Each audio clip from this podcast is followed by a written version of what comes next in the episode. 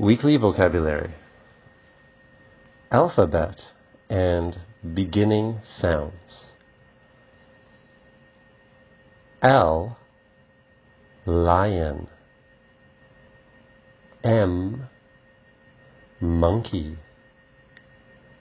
N Nose. O Octopus P pencil Q queen. R rabbit. S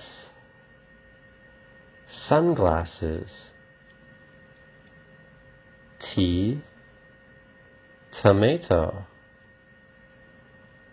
U umbrella conversation practice What's your favorite color?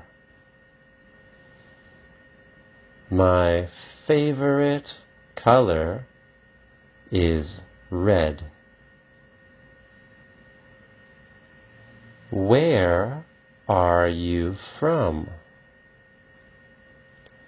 I'm from Taiwan. What do you like to eat?